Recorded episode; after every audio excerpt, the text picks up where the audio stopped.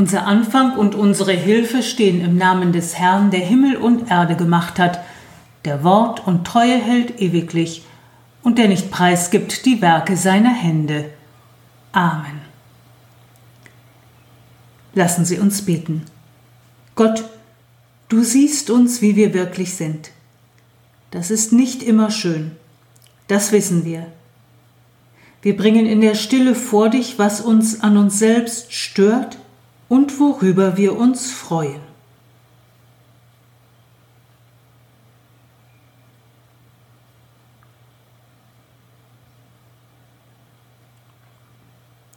Gott, du hast gehört, was wir nicht schön an uns finden und was uns erfreut. Du liebst uns, Gott, als dein Geschöpf. Du versorgst uns mit Gutem. Du gibst uns, was wir zum Leben brauchen. Wir danken dir dafür. Du schenkst uns deine Hilfe, deine Kraft, den Menschen neben uns. Das macht uns Mut für die neue Woche. Danke für deine Hilfe, Gott. Amen.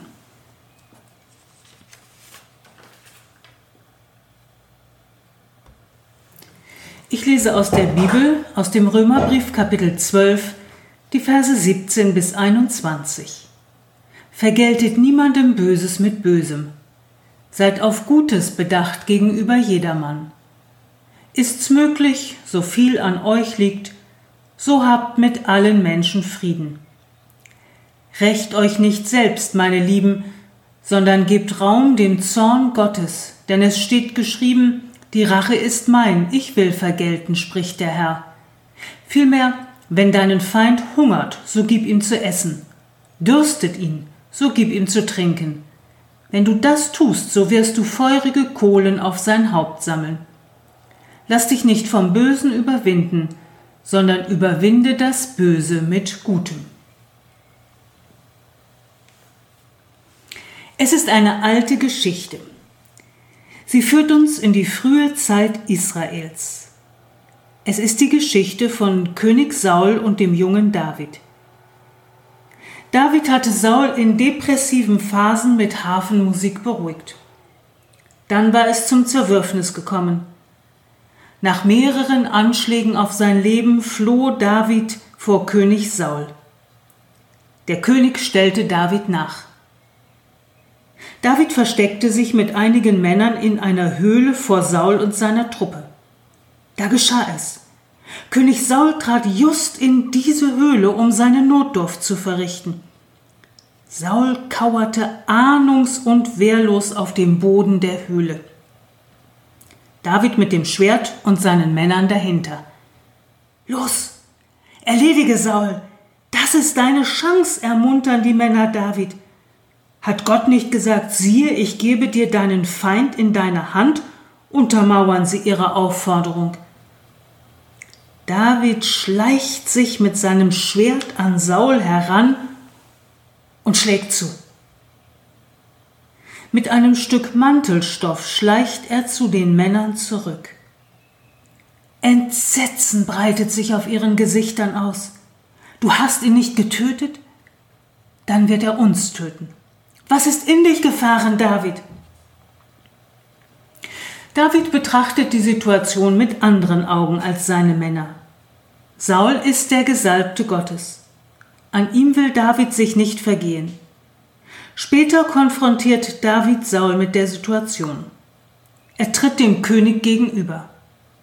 Der erkennt, dass David ihn verschont hat.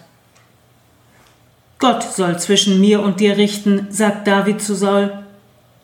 David verzichtet auf Rache. Er vergilt in dieser Situation Böses nicht mit Bösem. Der Apostel Paulus knüpft an diese Haltung an, wenn er sagt, vergeltet niemand Böses mit Bösem. Lass dich nicht vom Bösen überwinden, sondern überwinde das Böse mit Gutem. Und rächt euch nicht selbst, meine Lieben, sondern gibt Raum dem Zorn Gottes. Bei den ersten beiden Sätzen stimmen die meisten wahrscheinlich zu. Klar, es ist besser, das Böse mit Gutem zu überwinden. wenn es auch nicht leicht ist. Haben Sie das auch schon mal gedacht und innerlich die Faust geballt? Dem möchte ich es jetzt mal so richtig geben. Was für eine Situation war das? Erinnern Sie sich? Welche Gefühle waren damit verbunden? Ist's möglich, so viel an euch liegt, so habt mit allen Menschen Frieden, schreibt Paulus an die Gemeinde in der Welthauptstadt Rom. Das ist eine vorsichtige Formulierung. Es kann sein, dass man selbst in Frieden leben möchte mit seinen Mitmenschen, dieser Wunsch aber keinen Widerhall findet. Die Gemeindeglieder in Rom lebten in einer Umwelt, in der viele religiöse Kulte allgemein akzeptiert waren. Die junge christliche Religion gehörte nicht dazu. Wer ihr angehörte, stellte sich außerhalb der gesellschaftlichen Normen. Das bedeutete, dass man aus den sozialen Netzwerken herausfiel. Auch den familiären Zusammenhalt verlor man, wenn die Familie die religiöse Bindung zum Christentum als so schändlich ansah, dass der Christ aus dem Familienverband ausgeschlossen wurde. Vielleicht gehören Sticheleien durch Arbeitskollegen und Nachbarinnen dazu. Das kann einen Menschen zur Wut treiben. Schnell rutscht dann ein unbedachtes Wort heraus und schon nimmt die Eskalationsspirale Fahrt auf. Ist's möglich? Paulus formuliert ganz vorsichtig. Er kennt die Gemeinde nicht persönlich ist's möglich. Bedenkt die Situation. Überdenkt das Verhältnis zu eurem Mitmenschen. Nehmt euch zurück. So viel an euch liegt, so habt mit allen Menschen Frieden. Das ist das Ziel. Ein zu großes Ziel?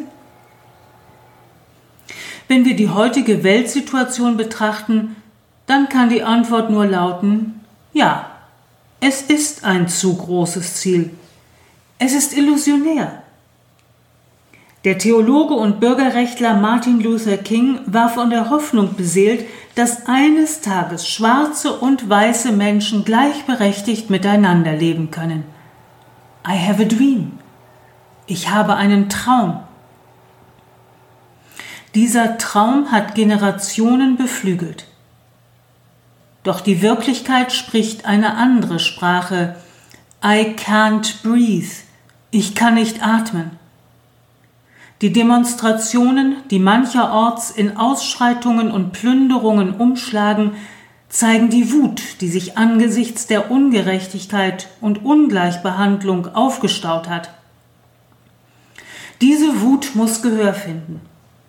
Die Situation muss öffentlich benannt werden.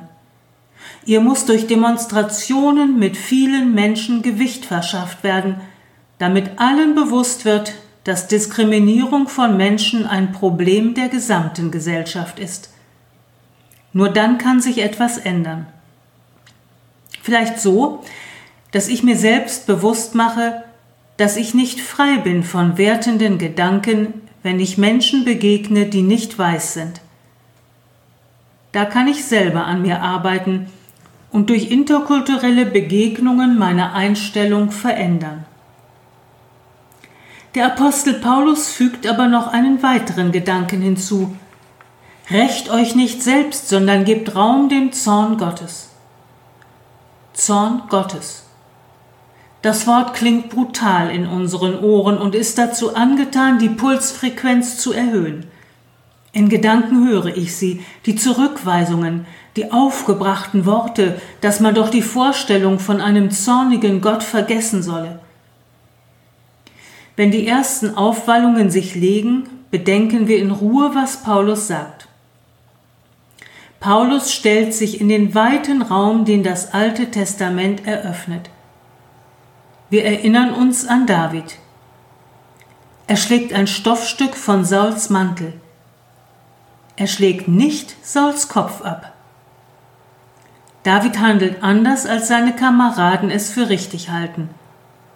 Und er sagt auch warum. Wir können als Menschen aus gutem Grund zornig aufeinander sein. Aber es gibt Grenzen des Zorns. Die Grenze ist dort, wo es um Menschenleben gibt, gilt. David hält inne und überlässt Gott den Bereich von Leben und Tod.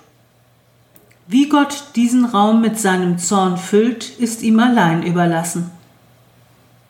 Das ist der Sinn dieser zugegebenermaßen sperrigen Aussage. Nicht nur die Güte Gottes dient dem Zusammenleben der Menschen, sondern auch sein Zorn. Er befreit den Menschen davon, Richten und Vergeltung in die eigene Hand zu nehmen. Der Verzicht auf Rache ist eine von Gott eröffnete Möglichkeit für den Menschen. Wir sind frei, unsere Gedanken und unser Handeln dem Guten zuzuwenden, dem, was dem Frieden dient. Amen. Ich spreche ein Gebet. Gott, nicht frei atmen können, nie sicher sein vor Schikanen, vor verächtlichen Blicken, vor bösen Sprüchen, vor Gewalt. So erleben viele, die nicht weiß sind, täglich Rassismus, auch hier bei uns. I can't breathe, ich kann nicht atmen. Die letzten Worte von George Floyd sind zum Weckruf geworden, aufzustehen gegen die Hetze, gegen die Angst, gegen das Schweigen zu Rassismus, der so viel Menschenleben zerstört. Gott, dein Heiliger Geist schafft Atem und Leben. Er tröstet. Er eint zum Widerstand gegen die Diskriminierung von Menschen. Er macht Veränderung möglich. Gott, hilf uns, das Böse mit Gutem zu überwinden. Schenke uns dazu die Kraft deines Heiligen Geistes. Amen. Unser Vater im Himmel, geheiligt werde dein Name, dein Reich komme, dein Wille geschehe, wie im Himmel so auf Erden.